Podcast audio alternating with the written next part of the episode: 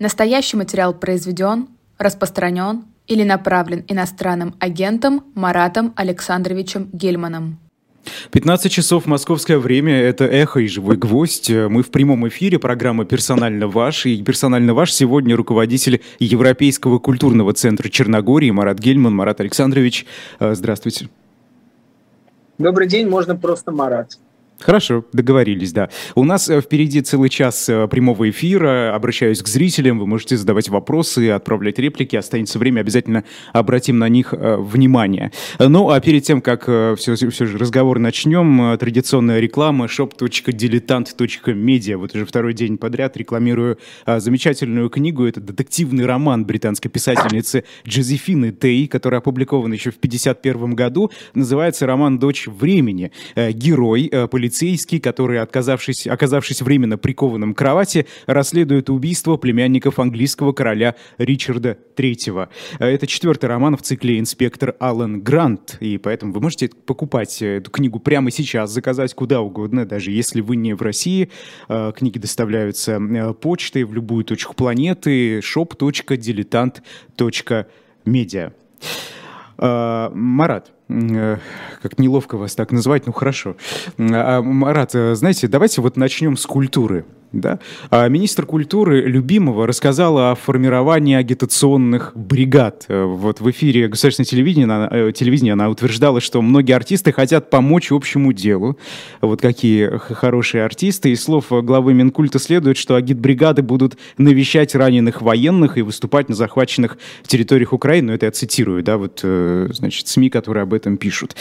А, собственно, это и давно происходит. Многие культурные деятели российские выезжают туда, э, на Донбасс и даже дальше выступают, э, ну, в общем, очень активно. Вот недавно совсем в Лужниках, и опять, судя по всему, планируется их выступление там. Э, скажите, вот какова доля ответственности участников этих агитбригад? Вот такая же, как у военных и политических руководителей, или это все же что-то другое? Конечно же, это что-то другое. Да?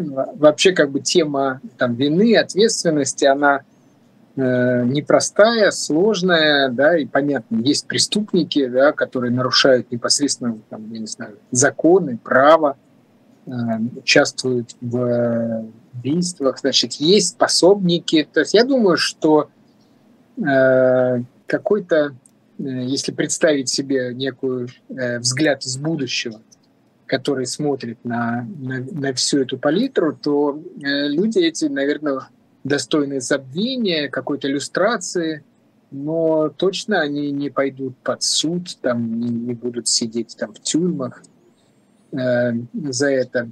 То есть в целом понятно, что э, вот ну, власть пытается сделать так, чтобы не было больше вот разделения на фронт и мирную жизнь. То вот раньше было так, вот эти люди воюют, а от остальных что требуется? Ну, поддержка. Mm-hmm. Ну, поддержка. Значит, теперь, э, когда как бы основная идея Путина, что война это не событие, а состояние, да, то есть не событие, у которого есть цель, там, начало, конец, да, а состояние. Да, то есть вот всегда, вообще это для нас естественное такое состояние, воевать, то, э, собственно говоря, он пытается мирную жизнь превратить в тыл фронта да, то есть что все это должно быть взаимосвязано, перетекать одно в другое, там артисты на фронт, там фронтовики должны получать какие-то, я не знаю, преференции в случае, там, я не знаю, выборов в Государственную Думу. Ну, это вот там, народная война по Кириенко, да? То есть вот да. они пытаются то до, до этой степени дотянуть. Перетекание, перетекание э, фронта в тыл и тыла фронта должно стать таким естественным процессом, естественной жизнью, как дышать. Вот. И э, да, конечно, что касается так называемых агитбригад, ну, вообще у них, кстати, не так уж хорошо и получается. Да? То есть мы могли бы сетовать на то, что много людей уезжает, не так уж много.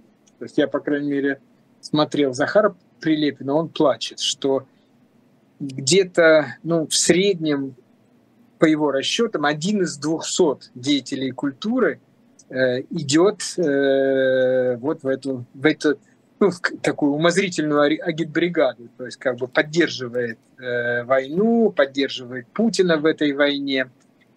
Вот. Э, половина уехала, причем лучшая половина. Э, вот. А основная часть, конечно, отмалчивается, ну, пытается mm-hmm. пережить это.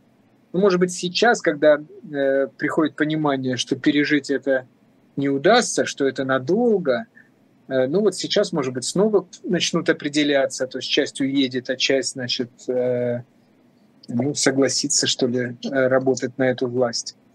То есть в целом я хочу сказать, что пока у них не очень хорошо получается. Марат, а скажите, вот это молчание, а, мы действительно видим, что огромное количество деятелей культуры, э, находясь в России, даже уезжая за рубеж, они продолжают молчать и не высказывают какую-то конкретную позицию в отношении этих боевых действий, в целом политики Владимира Путина. А, их можно в чем-то обвинять? Вот, или а, просто вешать на них какую-то ответственность? Вот это молчание людей публичных, которые влияют на свою достаточно большую большую аудиторию, это как воспринимать? Э, ну, в целом, я как бы никому не судья. Э, у каждого есть свои какие-то обстоятельства. Кто-то переживает, что родители остались, и поэтому не уезжает, или уехал, но молчит. То есть, если рассматривать каждую конкретную ситуацию, то, наверное, можно найти объяснение этому молчанию. Если говорить в целом, то, конечно, как в тот момент, когда человек выбирает публичную работу, да, актер, художник. То есть это что такое художник? Это личность, которая высказывается и которая претендует на то, чтобы его высказывания слышали. То тогда, по-моему, надо замолчать и в творчестве. То есть тогда это нормально. Да? Человек онемел, он больше как бы перестал быть публичной личностью, перестал быть художником, ну вот ввиду тех обстоятельств, о которых мы говорим. Залечь на дно, вот как это принято говорить. Да. Ну и третье, конечно, э, видите, они же вдруг как появилась какая-то ситуация, которая требует ну, героизма какого-то, да, самопожертвования. А люди, в общем-то, собирались быть э, людьми искусства, да, то есть они собирались э, как бы быть интеллектуалами, а не героями, да, и вдруг от них требуют героизм. И не все этому соответствуют.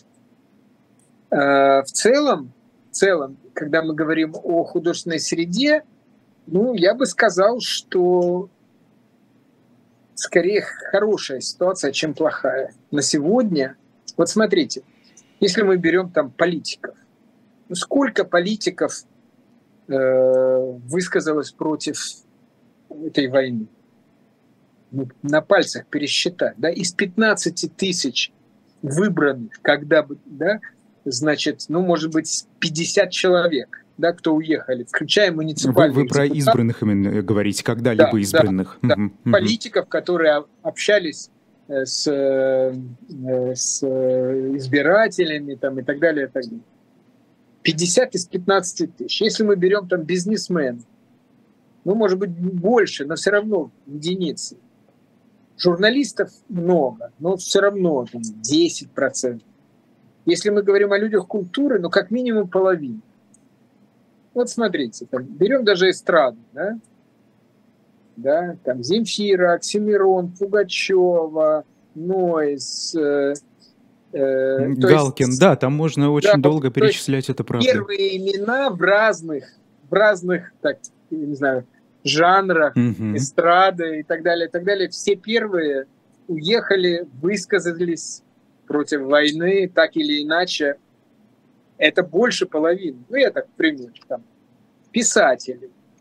Сорокин в Берлине, Улицкая в Берлине, Акунин в Лондоне, Шишкин э, в Швейцарии, значит, э, Глуховский теперь тоже в Берлине, даже почвенник Алексей Иванов э, в Англии, постмодернист Пелевин в Таиланде, то есть как бы вся литература тоже. Изобразительное искусство, там номер один, Илья Кабаков, перестал писать, что он русский художник. Он родом из Днепра, пишет американский художник родом э, из Днепра, Украины. То есть Комара Меламид э, в Нью-Йорке, Эрик Булатов в Париже, там, ну вот в Берлине нас очень много. Я переехал сейчас в Берлин, там очень много русских художников. То есть я просто что хочу сказать, что в отличие от там, бизнесменов, политиков и даже журналистов, люди искусства за пределами России могут сказать, что русское искусство от русской власти, от российской власти откололось противопоставляет себя. Да? Но, безусловно, э, деньги какие-то остались, и эти деньги будут осваивать какие-то люди, ну, там, псевдо-художники, я не знаю, кто там, кого они найдут. Э, вот говорят, что серьезные проблемы, например, в кино и в театре. Угу. То есть они не могут найти. Деньги есть.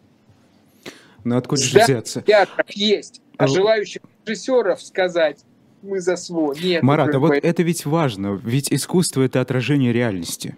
Не обязательно вот прямое отражение, да, не обязательно зеркало. Это может быть искаженное немного отражение реальности, но это все же отражение. А, и как, а, вот вы говорите, что многие деятели искусства не были готовы а, к героизму, вот к такому, да, какое, какое сейчас пытают, э, вынуждены некоторые деятели э, демонстрировать. Но ведь искусство э, не может молчать. Искусство, оно отталкивается от реальности. И без этого никак, без отрыва от реальности искусство существовать разве может? Ну, может, э, но дело даже не в этом.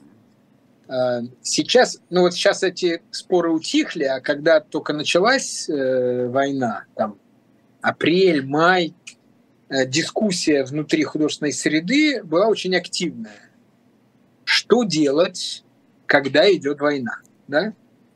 Понятно, в тот момент э, власть э, посылала сигнал, когда говорят пушки, музы молчат. То есть власти было выгодно, чтобы искусство просто замолчало, онемело. Вот. И в каком-то смысле вот вся эта история про cancel Russian culture, она была запущена нашей властью. То есть она не, хотела, чтобы этого голоса вообще не было слышно. Но так или иначе, вот это онемение – это нормальная реакция. Знаете, когда меня вот недавно спросили, а как же быть там людям, там, я не знаю, искусства, которые сейчас находятся в России, и э, любое откровенное высказывание это чревато там тюрьмой и так далее, я говорю, не высказываться. Не вы... Если не можешь высказываться откровенно, ну замолчи. А уйти То есть... в андеграунд, ведь сейчас это происходит я объясню. Первое. Второе. Эндеграунд был очень развит в советское время, потому что нельзя было уехать. Mm-hmm. Mm-hmm. Сейчас открытый, вместо того, чтобы прозябать в андеграунде, имеет смысл, конечно, уехать и вполне говорить во весь голос. В открытом, в свободном мире, да? За пределами юрисдикции. Это второе. Третий вариант – это протестное искусство, анонимное. Но это касается молодых может быть, художников, э, которых э, ну, неизвестное имя, да, это уличные там граффити, это интернет, разные акции. То есть, ну, в принципе, протестное искусство это тоже очень важно. Четвертое, ну, например, там концерт Земфиры или там Нойза. Э, четвертое – это высказываться публично – и часть заработанных денег, э, ну, в зависимости от собственного представления о том, на что должно идти, там, на кто-то на беженцев, а кто-то и, и на армию, то есть то есть вот, значит, такие как бы стратегии. Ну и есть э, стратегии, ну вот мы недавно в Берлине, у меня была такая дискуссия с Улицкой, и она говорит, меня, ну, писать стол. То есть, в конце концов, понятно, что то, что она сейчас пишет, невозможно опубликовать в России и не особо нужно никому э, в Европе, как, ну, она так считает. Но э, есть понятие такого большого жанра, то есть можно два года писать, можно, то есть можно э, писать в стол, то есть не, не делать именно не опубликовывать. Ну, не сиюминутно, да, получать результат, конечно. Сейчас это вот Сейчас очень интересный момент. Вот мы вчера обсуждали, мы, э, я не знаю, в курсе, мы делаем такой форум русской культуры в Европе уже пять лет. Угу. Лаванова. И каждый раз топик. Тема. И вот вчера обсуждали и приняли решение, что темой будет «Распаковываем чемодан». То есть... Что это значит? Это значит, что давайте перестать ждать, когда все кончится. Пустить и мы корни там? Да, а давайте высказываться, пускать, то есть полноценно участвовать в жизни Европы. Мы же считаем, что русская культура – часть европейской. Давайте участвовать в жизни Европы, но не растворяясь там, э, там живешь в Берлине, становишься немецким художником. Нет, сохраняя вот эту вот русскую идентичность, участвовать в этой европейской жизни, но опираясь не на почву, не на Российскую Федерацию, а на что-то другое. Вот на, на что? Вот на что? На идею какую-то? На язык. На язык. Mm, ну да, в первую очередь. Э, да, это очень важный такой объединяющий нас э, самый на общую, может быть, и общую вину. То есть все-таки мы несем определенную ответственность за то, что сегодня Россия не просто себя разрушает, а разрушает себя и Украину. Да? Вот. То есть как бы вот об этом будет разговор. Я не хотел бы давать уже ответ, но вопрос заключается именно в том, что э, у русской культуры были периоды, когда, например, все значимое, что делается в русской литературе, издавалось за рубежом. Э, ну вот, если говорить о первой волне, вот этот философский пароход, mm-hmm. вот сто лет недавно отмечали, буквально э, четыре месяца назад. Э, там вот было очень много, что многие сидели на чемоданах. Там типа, ну, к Пасхе большевики грохнутся.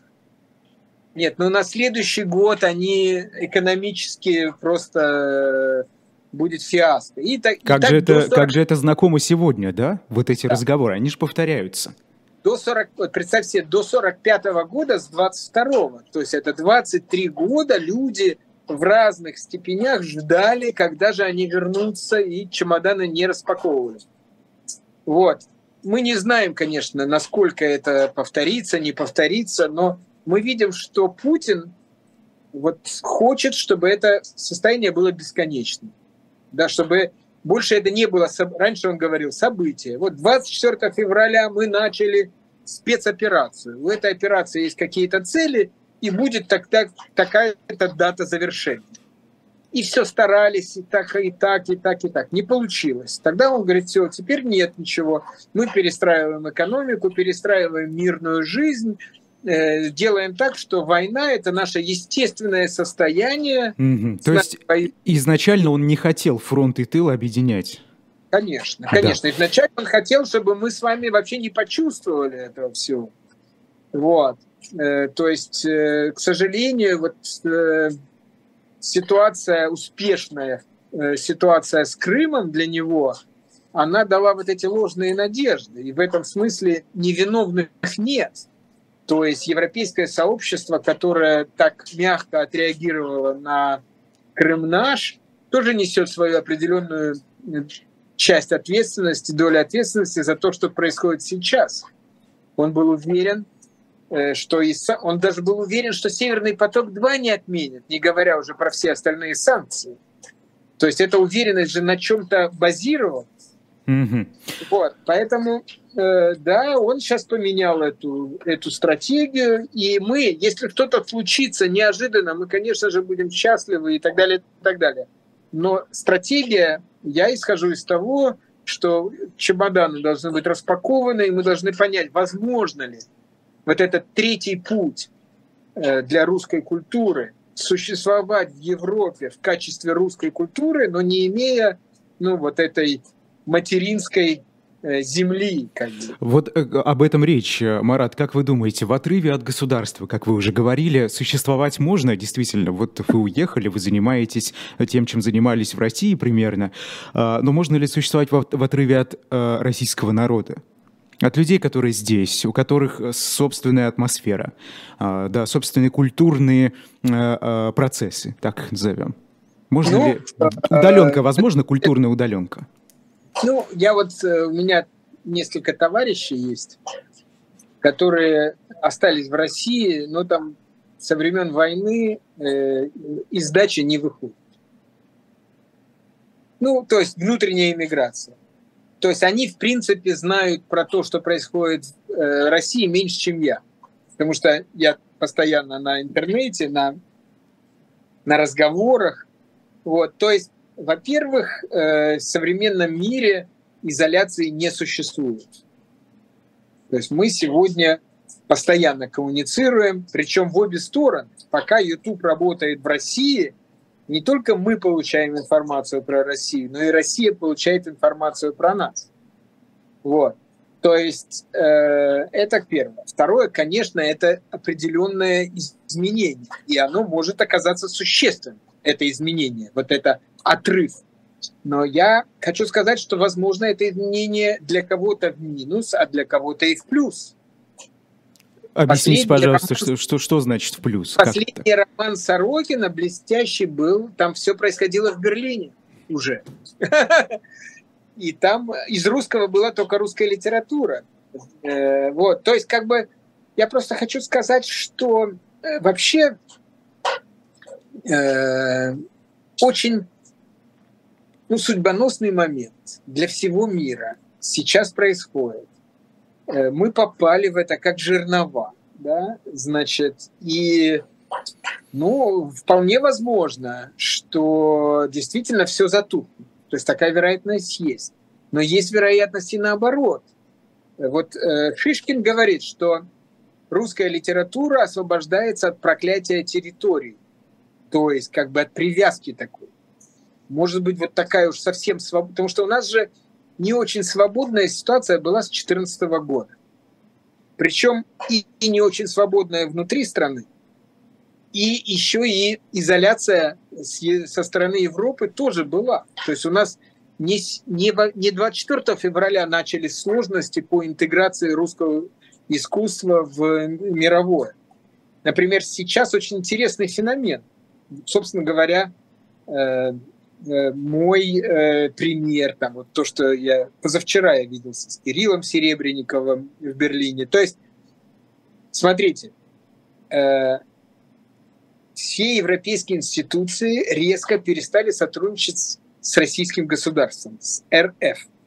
Но, Но с народом. Потребность, потребность быть целым, угу. то есть представлять культуру в целом, осталась. И поэтому вот эти свободные места – они теперь обращены ко мне, к независимым э, людям, которые представляют сами себя, а не государство. И вот это очень интересный момент. Да, вот там мы делаем сейчас большие проекты. То есть я ну, 15 выставок в год в Европе. То есть это очень много. В целом я э, жил в Москве, примерно так же работал с такой же интенсивностью у себя на родине. Вот. Это не считая Черногорию. Черногория – это у меня такая резиденция, такая база. Вот.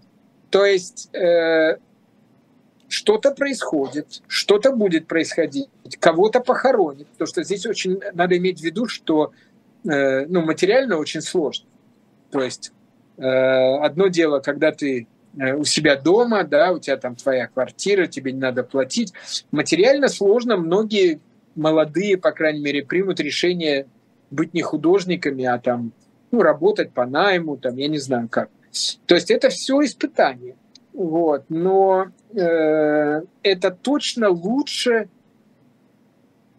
чем умирать ну, вместе с этой загнивающей системой. Вот это Министерство культуры, агитбригады, вот это все. Вот там точно все умрет. Ну вот, вот, что касается вашей деятельности э, в Евросоюзе, я, насколько знаю, вы открываете галерею в Берлине. Э, планируете назвать ее Side Effects, то есть побочный эффект. Побочный эффект, да. Вот расскажите о ней, пожалуйста, коротко. Ну, вообще, side effect это, это поста- что все, э, как началась война, я, ты все время с этим э, сталкиваешься. У меня даже дальше, э, раньше. Э, в свое время Черкунов, бывший губернатор Пермского края, mm-hmm. когда приехал в Черногорию, увидел вот наш этот европейский культурный центр, и он говорит, Марат, ты должен вернуться в Россию и поблагодарить каждого, кто тебя выдавливал из страны. То есть настолько это интересно, настолько это, да, это действительно интернациональный центр, который я сначала создал, теперь возглавляю. То есть вот эти побочные эффекты войны, да, там, э, они существуют. Вот в Берлин сейчас вытолкнула война огромное количество э, режиссеров, художников, писателей русских. И у нас начинается какая-то новая жизнь, новые коммуникации с Европой. И получается так, что такая тяжело идущая э, интеграция, которая была э, все это время, вдруг получила мощный толчок. То есть, да, условия непростые, но это условия, созданные для интеграции, и это взаимное проникновение. У меня действительно, э, причем мой проект, он связан с э, современным искусством, цифровым, э, с, с участием искусственного интеллекта. Это будут русские э, деятели искусства или нет? Вот там представлены. Это не, не будет гетто, но там будут участвовать русские. Ну, там, например, в первой выставке, может быть, 30% художников э, русские, но больше я не думаю. То есть, а нет, скажите, это... на это есть запрос у берлинского общества, германского общества, немецкого? Это, на это есть запрос у всего мирового культурного сообщества, а в цифровом мире еще никто и не спрашивает, там вообще нет понятия национальности, там, то есть там все по-другому устроено. Но это не единственный проект. Я делаю еще мощный проект «Живой музей». Это уже более глобальный. Я делаю, ну, это я как идеолог, там большое. И там уже участие русских уехавших будет более значительно. Мы будем, то есть мы делаем, то есть фактически сайт-эффект для тех людей, которые уехали, э, это сильнейший стимул э, для того, чтобы, э, ну, там, айтишни, этот термин я взял у айтишников, там тоже бывает так, что побочный эффект э, используется и становится главным там э, носителем. Вот. Ну вот в искусстве это, это реже, но вот это, я бы так сказал, что для тех, знаете, у нас шутят, что есть профессиональные русские, а есть русские профессионалы. Вот mm-hmm. для русских профессионалов сайт-эффект это, это то, что мы все время чувствуем. А что такое профессиональный русский? Это, же, это ну, что? Ну, профессиональный русский – это те люди, которые э, говорят только о России, делают только, ну, чувствуют себя только внутри русского контекста. Угу. И вот. А русские профессионалы – это люди, которые занимаются своими делами, но они происход... по происхождению из России. Э, Марат, вы, вы знаете, вот э, что касается как раз-таки э, заграничного, заграничной деятельности, глава Совета по правам человека российского предложил наказывать за русофобию. Фадеев считает ну, нужным дать этому понятию даже юридическую формулировку и при необходимости внести в уголовный кодекс. И в Генпрокуратуре уже эту идею поддержали. Вот вы за рубежом сталкиваетесь ли вы с русофобией?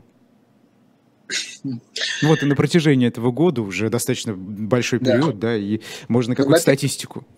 Я хочу сказать, что Фадеева, мне, мне, конечно, человек давно деградировал. То есть для меня в, этой, в этом сообщении э, самое главное это то, что Фадеев э, сначала, ну, мы думали, что просто подлец, но вот теперь еще подлец и дурак, знаете. Вот. Но, э, значит, русофобия, безусловно, Путин чего боится, то и порождает. Вот он боялся, что НАТО приблизится к границам. Вот оно сейчас приближается предельно и со стороны Финляндии, Швеции, и, и вот стороны... как раз последняя новость этих минут. Парламент Финляндии поддержал вступление страны в НАТО. Да, да. Точно так же с русофобией. То есть он как бы боялся русофобии, он ее, безусловно, создает. То есть страх русских Э, существует. Э, ну, во-первых, э, финансовый сектор. В Европе он боится русских денег, он перепроверяет все твои источники доходов. То есть, условно говоря, открыть счет человеку, который родился в Москве, даже если он гражданин уже другой страны сложнее, не, не то, что нельзя, но сложнее гораздо, надо доказать очень много всего. То есть финансовый сектор боится русских, это правда. Второе, это, конечно, ну, украинские деятели искусства, они, э, ну, в общем, э, как бы стараются не участвовать там, где участвуют русские. Mm-hmm. Это некая Даже внутренняя... вне зависимости от того, что это за россиянин стоит Даже если, несмотря на то, что этот русский на стороне Украины, то есть э, эта политика, мы понимаем, чем это вызвано, мы с этим не спорим, мы это принимаем как некий факт. Э, а, вот. Марат, а это только в искусстве вот такое отношение между россиянами и украинцами сейчас в Европе, которые находятся, Нет, или в, и в повседневной жизни тоже? Общаемся, отношения нормальные но, но проекты мы делаем отдельно. Вот так. То есть, Интересно. Э, да, потому что у них такая еще ситуация, что если они с нами участвуют, например, они-то понимают, что мы, но к ним может быть э, какая-то реакция в Киеве. А, это такая самоцензура получается? Ну, это получается такая... Нет, ну, есть установки, что пока идет война, хорошие русские, плохие русские, э, лучше с ними не сотрудничать. Помощь принимаете, делать, ну и так далее, но не сотрудничать. Это, это, это просто понятное. То есть я более скажу, я, наверное, если бы я бы на их месте делал бы то же самое. Марат, э, заканчивая блок про культуру, потому что у нас еще тут и политика есть, да, вот и про Павловского хотелось бы поговорить. Я тут э, очень коротко свою личную историю расскажу. Э, на днях я в детстве играл в театре юного зрителя. У меня был прекрасный режиссер. Это актриса, известная в моем регионе. И, знаете, человек совершенно толерантный, эмпат, умел обращаться с детьми. Э, прекрасно и во многом помогал. Но вот я сейчас увидел, что наши позиции с ней совершенно расходятся. И у меня возник вопрос. Ведь искусство — это же про эмпатию, в первую очередь, да? Это же э, возможность вот чувственно как-то понять происходящее. Э, получается, что эмпатия, наличие эмпатии — это не обязательно э, трезвый взгляд на реальность. Вот мы просто говорили с вами про эти агитбригады, люди творчество, люди искусства. И среди них есть талантливые ведь. Они едут туда, и они принимают в этом участие. Что, они искренне в это верят? Или это просто мания денег? Что? Или все-таки эмпатия и Нет, э, причастность к творчеству совершенно не, э, людей не отстраняет от этого? Нельзя все объяснять деньгами, конечно. То есть это было бы упрощение.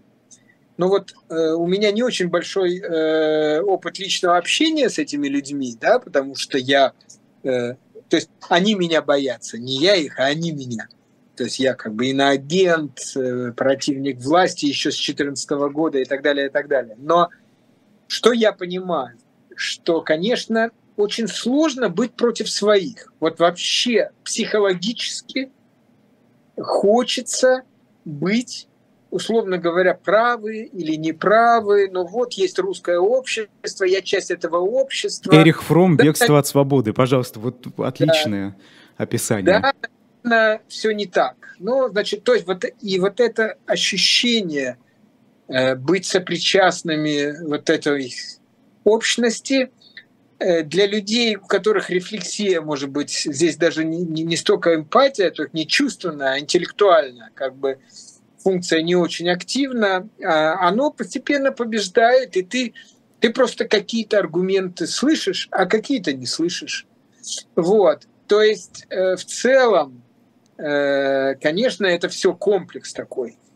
И э, в целом все это говорит о том, что в отличие от советской вот этой социалистической пропаганды, которая когда началась перестройка, она была на излете. В это уже никто не верит. Там эти, у нас там эти э, политинформация по понедельникам в школе. Мы просто смеялись, мы там издевались и на, над этим учителем бедным несчастным истории, который нам это преподавал. Это предперестроечное вот. время или уже? Предперестроечное. Пред. Ну, я угу. вот в школе учился, я закончил школу в 77-м, а перестройка, условно говоря, угу. 84-й. Ну, Но, то есть там да. легко все, там буквально за год, за два все поменялись. Я думаю, что сейчас, конечно, тяжелее. Вот этот ресентимент э, будет годами потом, после поражения, после... Э, э, ну, э, но, но сейчас я думаю, что вот это... То есть получается, что какая-то часть людей не может чувствовать себя ну, чужим среди своих.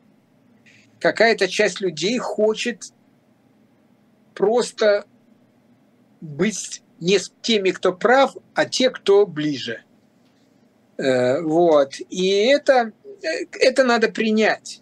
Кроме всего прочего, э, есть э, базовое качество российского общества. Инфантильность. Ведь вот когда же спрашивают, ну как же так получается, человек вроде бы даже родился в России, но там прожил в Украине 10 лет, и он украинец, и наоборот. То есть инфантильность, она связана с тем, что мы зависим от государства финансово. То есть у нас не люди формируют бюджет, за счет которого э, содержит государство, а у нас государство за счет нефти формирует бюджет и часть этих денег отдает людям. Отсюда э, отношение к власти как ребенка к родителю. То есть ты слушаешь родителя не критично. Такой авторитарный характер э, общества, народа. Вот. И вот эта инфантильность, она преодолевается взрослением.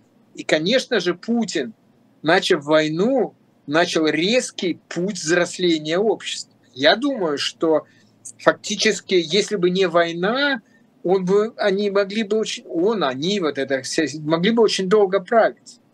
Но они, процесс взросления начался. Да? Сейчас надо перейти через какие-то там поражения, через какие-то события, и через несколько лет э, мы увидим э, общество, которое повзрослело и которое скажет своему родителю «нет».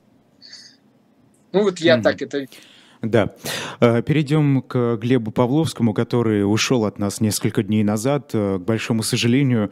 И вы вот что написали. Я процитирую ваш пост в Фейсбуке не полностью, а только часть его. «А «Долго живем, и биография каждого, ну, так скажем, сложная. И в отличие от убеждений, которые могут измениться со временем, события, в которых ты участвовал, так и остаются в твоем послужном списке». И вы знаете, у меня возник э, вопрос. Вот есть такие люди, их стало больше после 24 февраля, которые сотрудничали с властью, стояли даже у истоков режима Владимира Путина. Ну вот как Глеб Павловский, например. А, но сегодня отреклись от этого режима, от Путина, выступили против политики Кремля, мягко сказать. А, их сегодняшняя позиция, она а, перечеркивает прошлые, прошлое?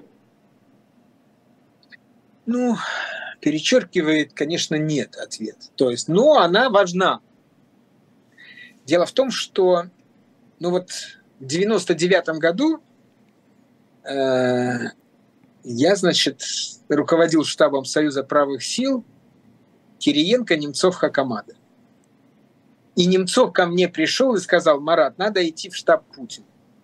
Мы, СПС, поддержали его кандидатуру в президенты, кто-то должен пойти от нас. То есть э, то есть я как бы что хочу сказать, что разные люди в разное время что-то поняли. Надо сказать, что тогда, в 99 году, были люди, к нам приехала делегация, Гайдар позвонил и говорит, поговори с людьми. Э, приехали люди и говорили, ни в коем случае, все там, ну, то есть как бы и так далее, и так далее. То есть они тогда видели, в 99 да, значит, кто-то позже, кто-то еще позже. То а есть, а вы вот цель... тогда не думали, что вы ошибаетесь? У вас были какие-то мысли, да, а вдруг неправильно? Самоуверенные. Нет, мы были самоуверены. Э, ну... Почему вам казалось, что это лучший выбор? Нет, дело не... А, ну, сейчас я не, не, не интересно сейчас вспоминать, э, казалось как раз, что ставленник госорганов – это Примаков, а не а не Путин в тот момент. Mm-hmm. И, собственно говоря, э, тогда решалось... Ну, в общем, на самом деле сейчас об этом э, говорить э, неловко, потому что мы были слишком самоуверенными людьми. Но это очень важно, анализировать да. то, что было. Да, мы были будущего. слишком самоуверенными людьми. И второе, мы тоже были немного инфантильны в этом смысле. Вот эта э, уверенность э, семьи Вали Юмашева, Тани Дьяченко, о том, что вот они нашли человека, который... Э, то есть вот как бы мы вот передоверили фактически... Э, ну, то есть мы пришли... То есть я э, в 96 году, когда были выборы Ельцина, и как бы получается от Ельцина получили Путина, вот, и потом я почти сразу, мы с Глебом разошлись в 2002 году, вот, и вот снова сошлись уже, когда он тоже отошел от Путина, собственно говоря, в 2012 вот году, третий срок. Марат, вот. можно вопрос про 2002 да. год, пожалуйста? Если я не ошибаюсь, вы тогда э, стали заместителем э, директора Первого канала, правильно? Да, а, да. Это было уже после 2001 года событий с НТВ, когда да. уже частично стало очевидно. Почему вы пошли ну, на вот Первый канал? Не было настолько очевидно. То есть мне казалось, что Э, была ситуация, ну там действительно была ситуация конкретная там э, с владельцами НТВ, то есть мне, э, то есть я видел для себя возможность сделать вот эту интернет интернет-вещание Первого mm-hmm. канала, я этим занимался, и, значит, аналитическую дирекцию, как бы, то есть я видел возможность, условно говоря, работы профессионала внутри вот этой машины. Более того, когда я приходил, э, еще вот этот пакет акций э, еще еще был не понять. То есть Первый канал еще не был как э, российское телевидение государство. Вот. То есть это было ОРТ, переходящее в Первый канал. Вот. Тогда переходный был период. А, в целом, в 2002-2004 году, ну вот я говорю, каждый человек в разное время. В 2004 году я ушел и тогда там давал интервью, что э, больше с государством дела быть, э, иметь не буду, и сделал проект «Россия-2». Тогда в 2005 году большой проект, Государственная Дума пыталась его запретить даже, это был первый случай, когда э, Дума голосовала за э, запрет моей выставки и Сорокинский спектакль э, «Дети Розенталя» в Большом театре. Они хотели запретить. Вот. Э, но и даже... А потом в 2009 э, я, значит, стал членом общественной палаты. То есть это когда был Медведев, когда мы все думали, что может быть... Взят Путина от демократизации. Тройка. Когда я говорю, что общество инфантильное, я же и про себя немножко mm-hmm. говорю. Вот это просто у меня это взросление ну, условно говоря, э, произошло э, третий срок Путина, 12 год. У кого-то раньше, да, там у того же Немцова, у кого-то позже, там, у кого-то 14 год, у кого-то 24 февраля. То есть в целом, вот в, в, исходя из этой логики, как бы никого нельзя, значит, осуждать, но что надо делать? Надо делать, чтобы это взросление произошло как можно раньше у как можно большего количества людей. И, вот, ну, поэтому, да. отвечая окончательно на ваш вопрос, то есть фактически, ну, про людей, которые поддерживали власть, а теперь нет. Фактически то, к чему мы стремимся, чтобы все люди, которые сегодня поддерживают власть, перестали ее поддерживать. Прошли а через тот самый путь. Да. А, политик Юлия Галямина как раз об этом вчера написала а, пост а, о праве на ошибку, она его назвала, для тех людей, которые работали на режим. И вот я ее тоже процитирую, чтобы было максимально понятно. К чему может привести идея требовать от таких людей публичного раскаяния? К чему может привести закрытость рядов, рядов оппонентов режима, отказ э, людям в праве на ошибку? К тому, что они будут держаться за свои ошибки, сплачиваться вокруг системы, которая кажется им неверной, но которая хотя бы их не отталкивает. Мы, кстати, вот тоже об этом с вами говорили, да, обсуждая деятелей культуры. В России будущего придется ведь кому-то работать. Людей э, у руля понадобится много, Россия большая страна. Вы не исключаете, что среди этих людей окажутся и те, кто сегодня э, до сих пор находится у власти и работает на этот режим? Ну, вы знаете, иллюстрационный как бы процесс – это такая очень важная и точная работа. То есть ну, я думаю, что тысяч пятнадцать людей э, должны быть лишены права э, работать в, ну, на государство или вот в этих органах, это сто процентов. Точечная Вообще, иллюстрация. Ну, иллюстрация, нет, почему там? Те, кто работают э, в силовых органах сегодня, ФСБ там, и так далее. Все. Так далее. Все, я думаю. Те, кто там, начиная с государственной думы. То есть я думаю, что, ну вот я там для себя как-то прикидывал, что есть 1015 человек, которых надо отстранить. И вообще проблем, одна из проблем э, нашей перестройки была в том, что из-за того, что Ельцин, очевидный лидер, был выходцем из э, КПСС, причем центральных органов, не произошло ли тогда иллюстрации. И, может быть, из-за этого многих наших бед. То есть надо вообще, я бы так сказал, была попытка модернизации общества. Она показала, что надо не модернизацию делать, а надо, условно говоря, вот эту, эту страну как бы закрыть и открыть новую. И все-таки, безусловно, на уровне каких-то экспертов, профессионалов могут быть люди из прошлого. Но на уровне людей, принимающих решения, лучше, чтобы их не было. Я вот, например, я часто же общаюсь там с Каспаровым, с Ходорковским, с Гудковыми и так далее, и так далее. Я говорю, что я вот в этой новой власти быть не буду, э, не считаю для себя допустимым. А, а, а чем вы опасны? Я не опасен, я просто из прошлого. Во мне есть какие-то, вот даже эти комплексы, что я когда-то что-то поддерживал, может быть, эти комплексы мне будут мешать. Я не знаю. Так знания, я у вас есть знания, у вас есть опыт. А кто же придет? А кто придет управлять? Тот, кто ни разу не сидел за рулем? Советник на общественных началах для того, чтобы делиться знаниями и опытом. Этого достаточно. Вот. Но э, просто надо сделать так, чтобы действительно новые люди э, по-новому... Э, это есть несколько, может быть, людей, которые сохранили свой, как бы это сказать, ну вот, которые не были в прошлом.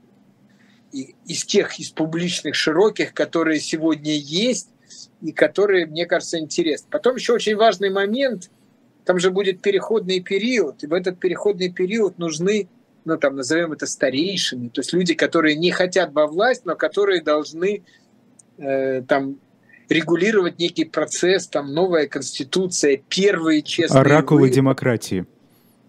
Да, так что работа найдется и для меня, но вот э, быть частью вот этой новой силы я уже э, хотел бы...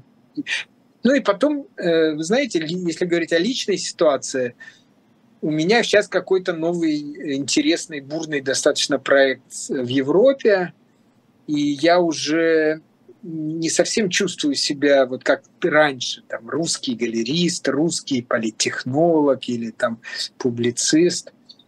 Я остаюсь русскоязычным, но я себя чувствую комфортно и в своей тарелке, и в Берлине, и в Черногории, и в Тель-Авиве, и даже то есть в, э, в Нью-Йорке – то есть э, мне еще интересно э, что-то сделать для искусства такое за рамками национального.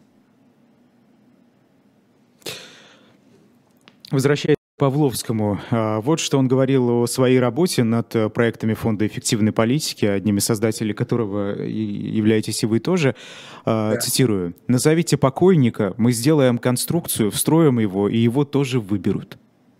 А, в 2000 году этот фонд э, разработал президентскую кампанию Путина.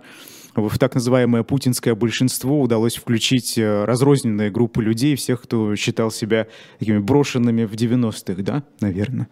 А скажите, вот э, с точки зрения полит... вы же политтехнолог тоже, с точки зрения политтехнологии, к каким группам россиян сегодня стоило бы обращаться оппозиции, чтобы добиться успеха? Вот сегодня, к кому надо, кто брошенный сегодня? Это же важно. Да, да. Ну, какие задачи? Сейчас самая главная задача – это, конечно, сорвать мобилизацию. Да? Мы же понимаем, что впереди нет ни одной э, ни одного события, которое на что-то, ну, я имею в виду избирательного, да, то есть голосование.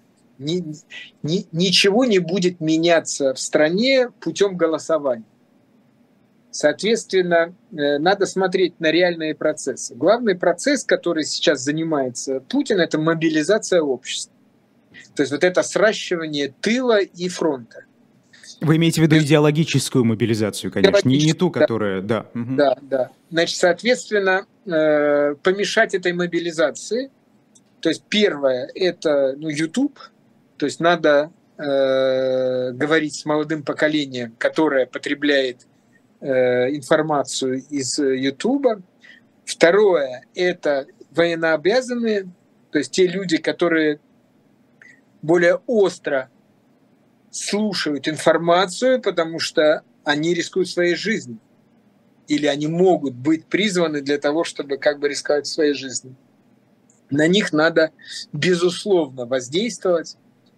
Вот. И э, это э, западное общество, потому что это, они сегодня тоже наш электорат.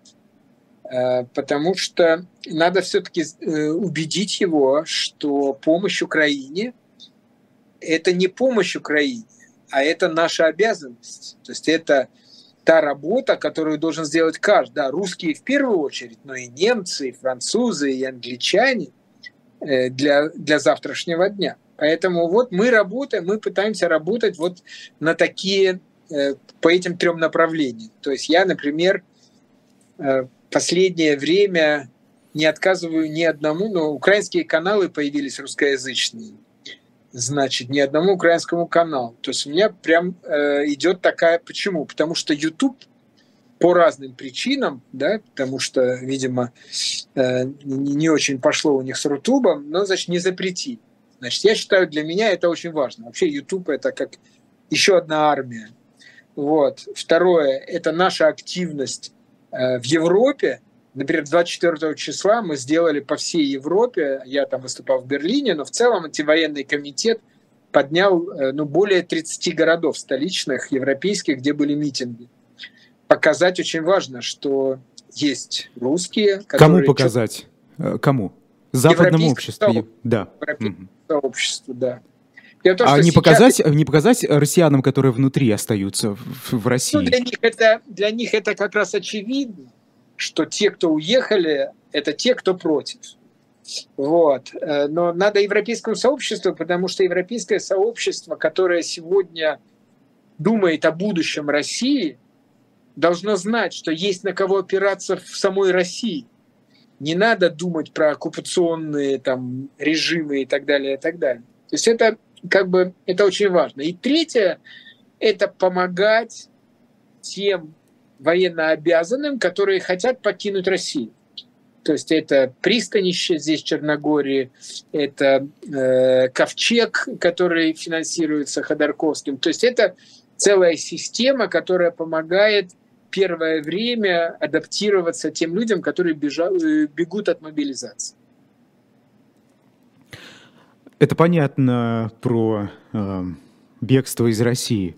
Но в России остаются десятки миллионов человек. И э, вы знаете, вот вы как человек искусства, в искусстве ведь много противоречий бывает. Там же это все не, не одна, да, не одна линия, там их просто тысячи. А, вот эти противоречия внутри российского общества, они и сейчас, они и будут обязательно, конечно. Мы, мы знаем мы очень много исторических э, примеров подобного, подобного противоречия. Как эти противоречия разрешить? Ну, мне кажется, что вот, то есть, вот сейчас я говорил о том, условно говоря, что я думаю, от меня зависит, что я могу сделать. Да? Есть другое, что я, допустим, я ничего сделать с этим не могу, но я это наблюдаю. Да, я, безусловно, вижу, что постепенно э, вот этот э, чиновничий класс, который пришел к Путину не потому, что он там верит в русский мир, а он пришел за деньгами, за преференциями, за... Значит, его сейчас очень активно покупают. Сейчас Путин пытается сделать так, чтобы чиновничий класс и военный объединились, как когда-то было в дворянстве, что там, условно говоря, вот ты повоевал, у тебя сразу повышаются шансы стать мэром города там, и так далее, и так далее. Но в целом этот чиновничий класс сейчас не очень понимает, зачем ему быть рядом с Путиным. Да? То есть ему невыгодно. Он сейчас ищет какие-то тихие зоны. А покупается есть... он кем, извините, Путиным, да? Ну, вот коллективно. Путин. А да, скажите, раз... почему э, западный мир, ну так его назовем, это не совсем правильно, конечно, э, не покупает вот этих людей, пользуясь вашими терминами? Хороший вопрос. Дело в том, что есть же как бы есть понятие справедливости и понятие эффективности. Ну, то есть, соответственно, э, система санкций, э, которую принимает Запад, персональных санкций, она обращена к справедливости. То есть ты сотрудничал с Путиным, ты должен быть наказан. Ты близок с Путину, ты должен быть наказан. Мы говорили о том, что надо совмещать справедливость и эффективность. Например, чтобы кто-то, кто отошел от Путина, взял и сняли с него санкции. Да? То есть тогда можно было бы сказать, что всех наказали, но зато показали, что есть возможность э, двигаться в какое-то направление. Но сегодня э, европейское общество и Украина не готовы к этому. Это очень важно понимать, что вот это э, то, что Путин называл реал-политик, и, и то, на что он рассчитывал, что что европейские элиты будут действовать, исходя из своих интересов, исходя из рационального, исходя из эффективности. Вдруг оказалось, что это не сработало что все-таки это общество стоит, ну, это постхристианское общество, которое стоит на какой-то нравственной платформе, и для которой понятие справедливости иногда выше, чем эффективность. И вот этот момент, мне кажется, тоже очень важен. Может быть, со временем будет как-то по-другому. Какой-то сдвиг Но в сторону эффективности. Да, но тот факт, что именно вот в этот момент, в момент вот такой наглой агрессии Путина, уверенного, что у него Европа в кармане, что там он финансирует там каких-то лоббистов и так далее, что у него все получится, и вот это очень важно. Вы знаете, эм, февраль-март месяц э, – это исторические два месяца вообще в этой 21 веке. Это время, когда Путин должен потерять надежду, что он когда-нибудь может выиграть. И вот это, поэтому сейчас, да, сейчас вот понятие справедливости получается важнее. То есть надо продемонстрировать решимость э, европейского общества, украинского общества двигаться в, это, в этом направлении. Марат, Но... а, да. когда, если вдруг эта цель будет достигнута, и действительно Владимир Путин а, не будет видеть, а, почувствует, так скажем, что проигрывает, то не, не, не упадут ли, не попадают ли ядерные бомбы? Ну, потому что хулигана, которого в угол загоняют, он ведь он сделает все, что ну, угодно, чтобы себя оттуда зрения, вытащить. Вот я, есть понимание поражения, а есть понимание осознания того, что он не может победить. Это как бы два разных. Я же не говорю, что он за февраль-март будет военное поражение. Нет, он поймет, что уже не будет победы. Это очень важно. Это, то есть он уже начал, когда он э, стал перестраивать вот то, что я говорил, война события, война состояния, это уже как бы первый шаг к пониманию. Второй шаг к пониманию должен быть он должен думать уже о том, куда ховаться, куда прятать э, свои семьи там, э, и так далее, и так далее. То есть где, где-то Аргентина э, современная. То есть я думаю, что вот этот, это осознание еще очень важно для того, чтобы вот это окружение вокруг тоже это почувствовало. Знаете, одно дело, когда они говорят, мы чуть-чуть чуть-чуть э, потерпим, и потом как-то все наладится. А другое дело, когда все понимают, что все, все идет не туда, все пошло не туда. Спасибо огромное. К сожалению, время закончилось. Э, персонально вашим сегодня был руководитель Европейского культурного центра Черногории Марат Гельман. Спасибо вам. О, да. А, э, эфиры э, на «Живом гвозде» продолжаются. Сразу после нас особое мнение. И в гостях будет Сергей Пархоменко, журналист, которого российские власти считают иностранным агентом, ведущая Ольга Бычкова. А меня зовут Айдар Ахмадиев. Оставайтесь с нами, подписывайтесь на наш телеграм-канал, ссылки в описании. И заходите на shop.diletant.media, покупайте э, детектив, роман э, Джозефины Тей, дочь времени, который совсем недавно мы опубликовали, и пока он есть в наличии, бегите, переходите, а, иначе упустите возможность. До свидания.